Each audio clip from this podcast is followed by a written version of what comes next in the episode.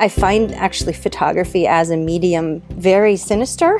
In some ways, it implies presence, it implies proof. And in other ways, it's a frame and it's a dead frame. There's no action in it. We put so much faith in it. Die Sucht zu sehen. Der Griesebach Podcast. Alle zwei Wochen sprechen wir hier mit Menschen, die etwas in der Kunst oder über sie zu sagen haben. In der siebten Folge begrüßen wir die Künstlerin und Autorin Leanne Shepton. Leannes Vater ist Kanadier, ihre Mutter stammt von den Philippinen.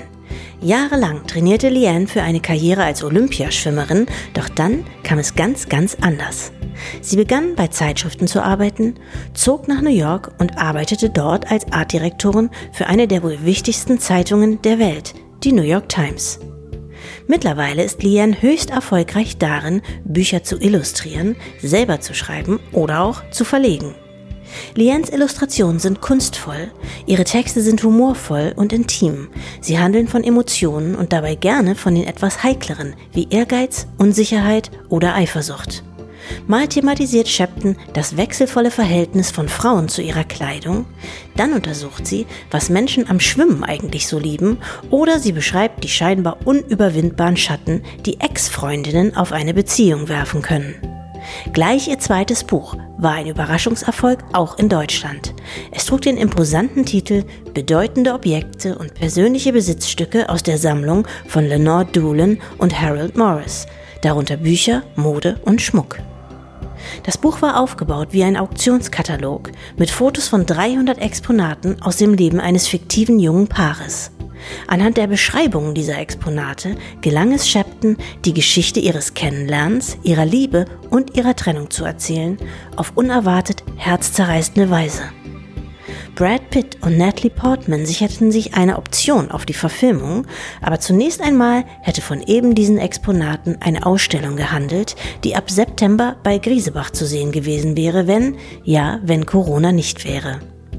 Umso mehr freuen wir uns, dass wir diese Woche mit ihr sprechen konnten, im virensicheren Abstand von 6390 Kilometern. Willkommen bei Die Sucht zu sehen, Leanne Shepton.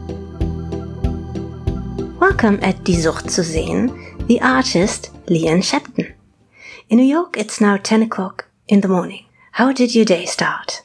Well, my day started with my daughter saying, Wake up, mom. and then we hung out in bed for a little bit and talked, discussed what we would have for breakfast and what kind of temperature the day would be. And we decided we would have um, some leftover Christmas Stollen for breakfast. oh, German yeah, Stollen. German Stollen. So um, we toasted some Stollen and had that with some butter and iced coffee. Tommy didn't drink iced coffee, but that's how the day started. And this is uh, it's a pleasure to have a morning to talk to you, Rebecca. Leanne, you seem to be very successful in everything you do. we ha- we have worked together on several books. But conceiving and illustrating books is only a small part of your work. You were an art director for the New York Times. You are an author, a publisher for art books, an illustrator, an artist, and a teacher at Columbia University. When someone asks, What's your job? What is the first thing you tell them? Thank you for saying I'm successful because, but you know, that's by varying degrees of what is defined, you know, what you define as success. That's very sweet of you. I usually find that the word author kind of covers it, even though it's a slightly pretentious word. Sometimes to have authorship over many things, I feel is kind of a catch all. So I say that first, and people kind of assume that that is writer. But sometimes I say that, and other times I just say, you know, what it is I'm I'm working on at the time. I might say illustrator, I might say editor, I might say publisher, I might say writer. But, um, you know, author is an interesting word. It sort of, you know, I have authority over my own projects, I suppose. So that's kind of my, um, my go to, I suppose. Yeah. You're famous for challenging the boundaries of books. Your first novel was designed like an auction catalogue.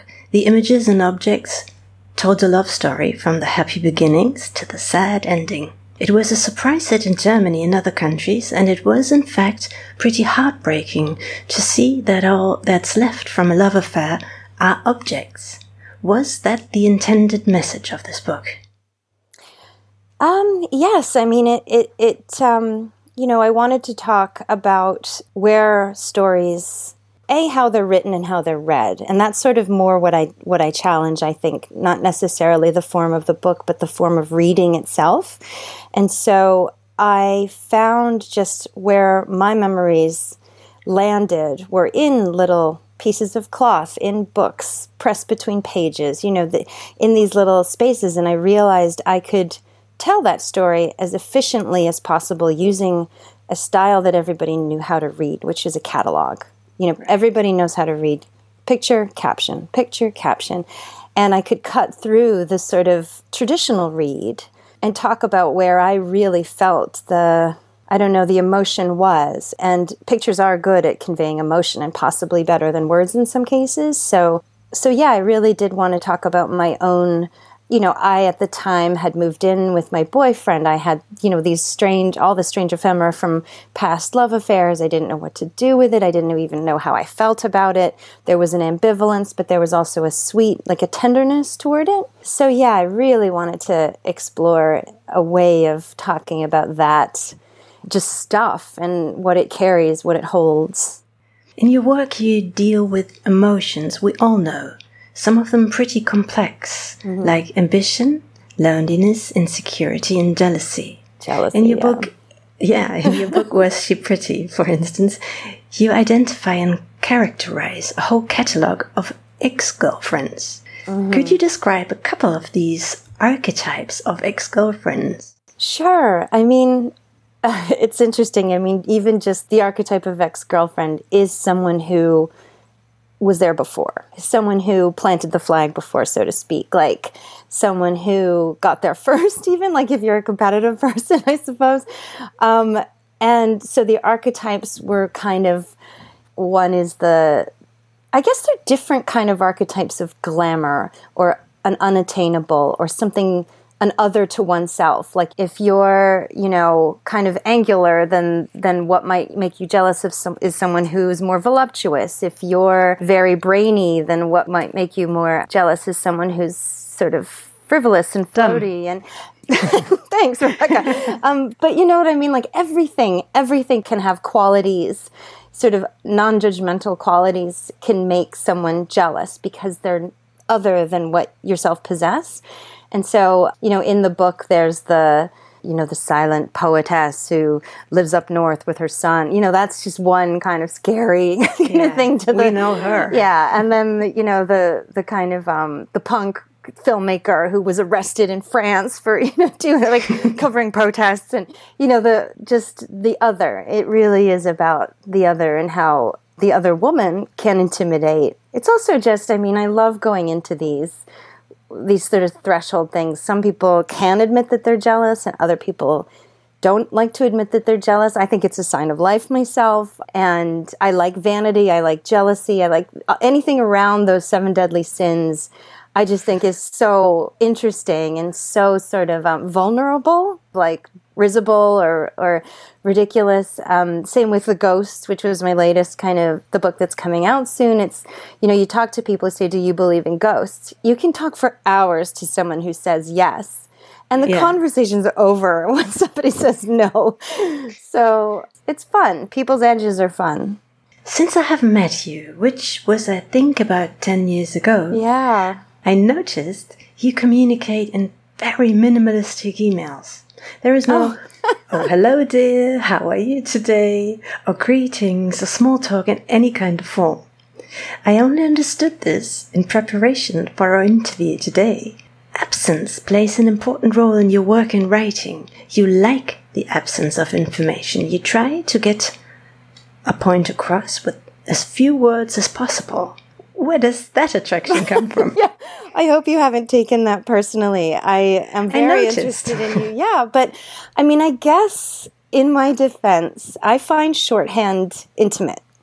I find kind of an unspoken, a nonverbal communication, an understanding, quite intimate. I love to have that with the readers who I don't know, which is, you know, why I write minimally when I can and also just communicate with pictures and in emails and that I think it's formal. I actually think it's quite formal to it's probably just a, a sort of golden rule thing. I love it when people just have one word one word emails like why when like like okay I'll talk, you know, more soon. I always think that that means we're friends or something like that. Okay. And um, and so when Once I once you know, it's it's fine. Yeah. I thought it was the other way around, but no, actually you're right. No, it it really just sort of means like, okay, we don't have to make small talk. It's just, but yes, I can see now how it can seem a bit um, blunt and tactless. But no, no, no, that that I wouldn't say. It's, okay. it's just it's one thing you notice, and and that makes you think, which is uh, a good thing actually. It also means I, t- I just take people seriously, but I'm going to watch it now. now that no, you've noted don't. it. No, no, no. now, absence is the main theme of your new book, named Gästebuch, that you already mentioned, that will be out in Germany in October. It is a collection of short stories about guests, ghosts, and other people who are in our lives but not present. Could you tell us a little bit more about the concept? Sure, yeah. So I have been interested in the idea of the ghost and the geist all my life, I'd say. I always loved ghost stories. I always loved sort of spooky. I'd always been interested in the haunted houses and the haunted mansion at Disney World. So I've read and studied ghost stories probably, you know, for 40 years. And I'm interested in how the form changes. You know, first it was cautionary tales to sort of keep children safe or to keep, you know, to sort of establish good and evil. And then there were folk tales and then there were, you know, that, that moved more into spirituality. And what happened when photography was invented is very, very interesting. It made so many leaps and bounds in terms of technology and popularity because of the spiritualists in some ways. There's a great book about this by a Canadian author, actually. And so I thought, well, why aren't more ghost stories using photography? Mm-hmm. And what, again, with my sense of reading, I really think that the prevalence of photography has given us a common visual literature and its transmission. It's sort of a Warburgian idea. And so I wanted to marry kind of my interest in ghosts in the form of the ghost story and the literary ghost story to my interest in photography and how we all read photography and metabolize photography and get the same story from photography and try to kind of just nudge the form of the ghost story along a little bit. Um, I don't know if I was successful. Like this was my big experiment, and it was a sense of, in terms of absence, also the terms in terms of um, when you say absence. The word ghost or geist implies an absence, and that implied absence does interest me. It's sort of, you know, is it about a lie? Is it about the truth? Is it about faith? Is it about trust? And so all of these things make up how we feel when we read traditional and non traditional ghost stories. And so absences, again, yeah, really did come in because I'm very, very interested in trust and lies. I find actually photography as a medium very sinister the way it you know in some ways it implies presence it implies proof and in other ways it's a frame and it's a dead frame. Do you know what I mean? There's no action in it. We put so much faith in it. And I wonder how that is changing our reading, it's changing our sense of what's true. And so all of these things, I don't know if I fit them all into the book, but all these things were in my head as I was going, okay, how do I tell a ghost story about an athlete because there's so few ghost stories about athletes. So there's one in there. How do I tell a ghost story about Instagram? How do I how do I take all of these ways I understand reading and write ghost stories in those styles? It was kind of a book of exercises and experiments. One of your other recent books was called Durch Manhattan. For two days, you and the FAZ art critic Niklas Maak toured Manhattan, starting in the south and ending in the north. Yeah. On your way, you observed yellow caps and millionaires and Bentleys, the Chinese vendors and the brick houses, the surveillance cameras and the Trump Tower, and then painted a rather unique portrait of New York, the city you have lived in for many, many years. How has this New York changed over the last six months? Oh, wow. Well, I guess all of the signage and semiotics have changed. That's what I think of first. I remember, you know, I love um, collaborating with Nicholas on these things. We sort of have, we just think of an idea and we can go, oh, I know exactly what to, oh, I know, you know. And so when, as we walked, it was sort of, um, as the crow flies in a straight line from the bottom of Manhattan to the top, you know, missing all the tourist attractions and going through, you know, just where that straight line led us. We saw the functioning kind of plumbing of New York. It wasn't, the riversides. It wasn't the parks. It was, you know, we cut through sort of one corner of Bryant Park. My first thought is I just remember how much you could go in and out of places. I you know, we were we were staying to the streets, but everything was open, everything was available, everything was to be sold and bought. There were so many pedestrians on the street as we walked. And now what it's like is everything's boarded up everything's closed down. The sales are essentially like 90% off sale because everything's going out of business. What's interesting now is everybody's eating outside. There's okay, these, yeah, same um, here. Kind of these makeshift um, dining areas and cafeteria almost, but everyone's sitting six feet apart. Half of them aren't wearing masks. There's a sort of strange chaos and the streets are less congested with cabs and with with uh, cars. It's a very weird transitional time, and so I imagine that a Nicholas's portrait would be so different, but also my paintings of what we were passing would be incredibly different and it would um, i mean there's a there's a real sense of sadness and panic in some ways it's sort of i remember describing it to a friend a couple days ago it sort of feels like Frosh Week on campus. Do you have this thing in Germany that all the freshmen, all the first year students at university, it's sort of an initiation into varsity life. And right. there's a sense of being indestructible and a sense of kind of being novice, there's a weird feeling. Um, mm. A hmm. lot of people who are out are on the younger side, obviously, because they're a little less vulnerable. It's a very odd feeling, bit of a fed up with Situation. the precautions. Yeah, and I find yeah. it quite scary at the same time. And you know, it's buzzing. There's an energy to it. What do you miss most about the Manhattan you you described three years ago? Honestly, um, a shared optimism, I suppose. A um, a porousness, honestly, that in and out, the sort of mm-hmm. entries and exits. I mean, so much of New York is about interiors. You know, there's these canals through the streets and this grid, but going up in elevators, going into rooms, being in tight, closed, wonderful bars crammed up against other people, the subways, everything is about interiors.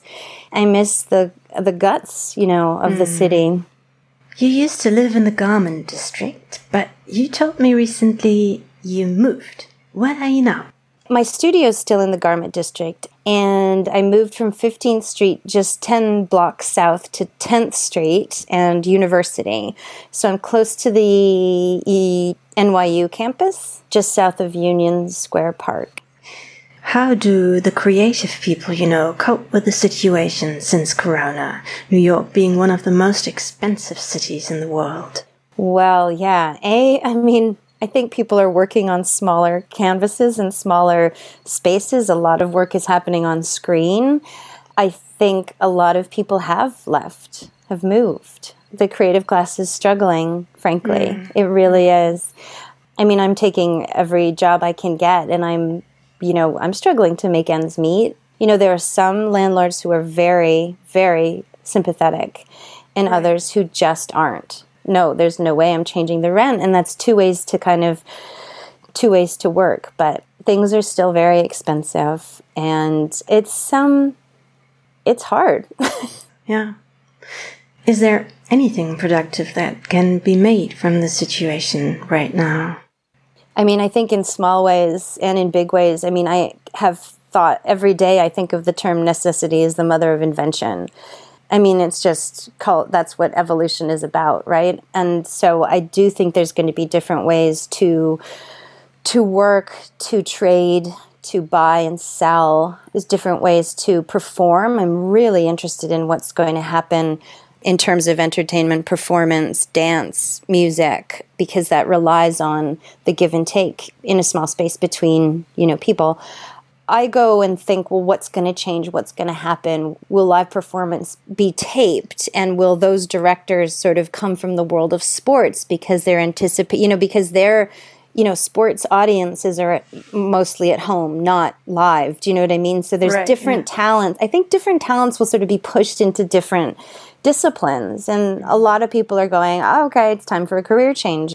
And I think people, because of the lack of socializing, especially in the first few months, people yeah. have figured out kind of how to be alone, how to stay at home, what they do at home.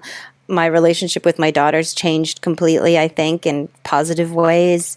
We're crafting a lot. We're doing a lot of handmade things, right. which requires a lot more patience than going out and buying something or, you know, that's what I mean in small ways. But in big ways, I think just things will be invented. I'm looking forward to that. Do people start to see each other again now, or is it still very isolated? I think people who are at risk, I, I find, aren't, but people are meeting outside, making sure they meet outside, not being in enclosed spaces. I see people out on terraces sometimes. I mean, I'm I find it stressful to socialize a little and so I'm doing it in in limited ways. But if I'm outside and there's a strong breeze, I feel a little bit safer. but yeah, I think people are a little bit. Um, it does feel like a, a kennel sometimes in the city. How do people feel now that the presidential elections are coming closer? Well, in New York, people are incredibly nervous. Yeah. That we'll see four more years of Trump. I mean, you know, it's largely a Democratic city and state. Um, yes. I think people are excited that there might be some change, but it's a bit nerve wracking because yeah. it's just been such a disaster.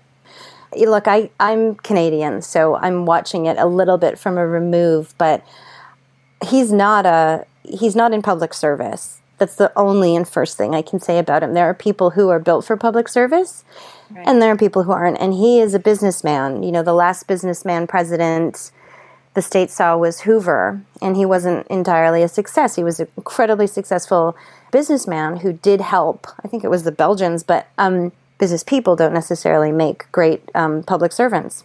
And right. so we need someone to protect and serve. You know what I mean? Mm-hmm. I mean, the whole police situation is insane too in the States. Um, there's a whole sense of what protect and serve means, there's a whole sense of what public service means. And I think it's a talent, and not everybody does it and has it. Yeah, you can be popular, but that doesn't mean you're good for other people. You're responsible. exactly. Yeah. Do you vote? No, you're a Canadian. Mm-mm, I can't vote. Okay. In a couple of days, you would have had an exhibition at Grisebach named oh. Foolish Things. Yes. That was postponed until after Corona, but I have seen some of it already. Some beautiful paintings of objects. Can you describe the concept? Sure. Thank you, Rebecca. Um, Anna from Grisebach approached me to do a show, and she had seen the auction catalog work before and had asked me just point blank, Where's that stuff? Like, where's all the where are all the things that are in the auction catalog? And I said, Well, they're in boxes in my studio. And um, she said, Well, starting from that point, do you think we could build a show around it? And I said, absolutely. I mean, it's interesting. When you met me all that time ago in Berlin, w- there was a very small selection in Andreas Murkudis, right?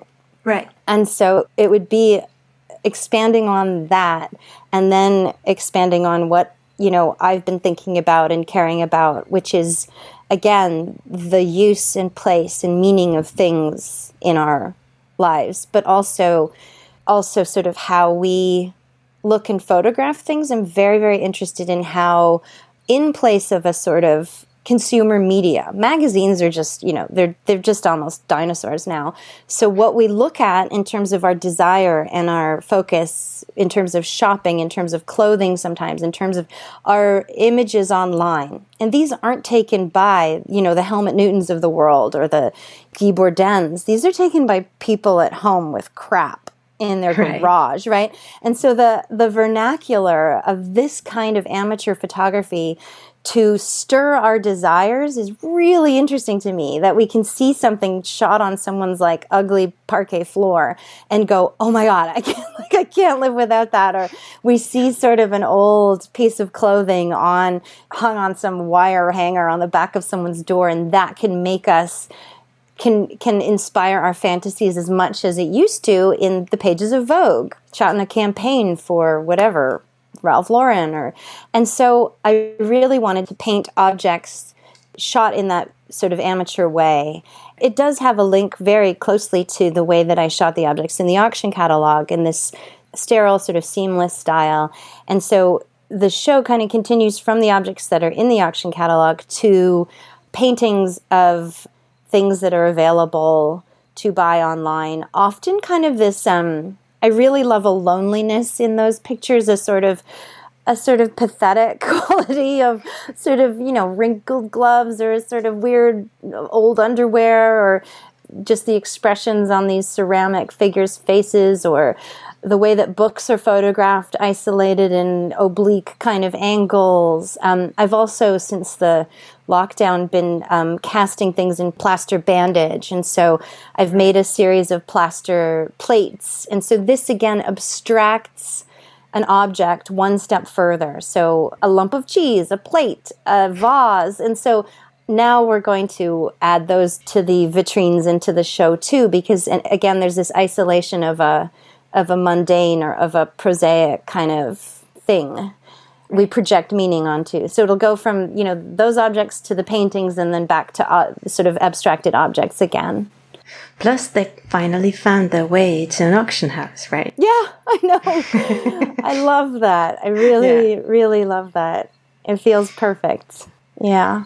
This podcast is called Die Sucht zu sehen, which means the addiction to watch and to understand. Where do you go to feed that addiction? Oh, now my phone, right? like just now that strange little, you know, business card size screen. I I just wrote a piece for Granta magazine actually on staring at my walls, staring at the corners of my rooms, staring at what I already owned and what I already had.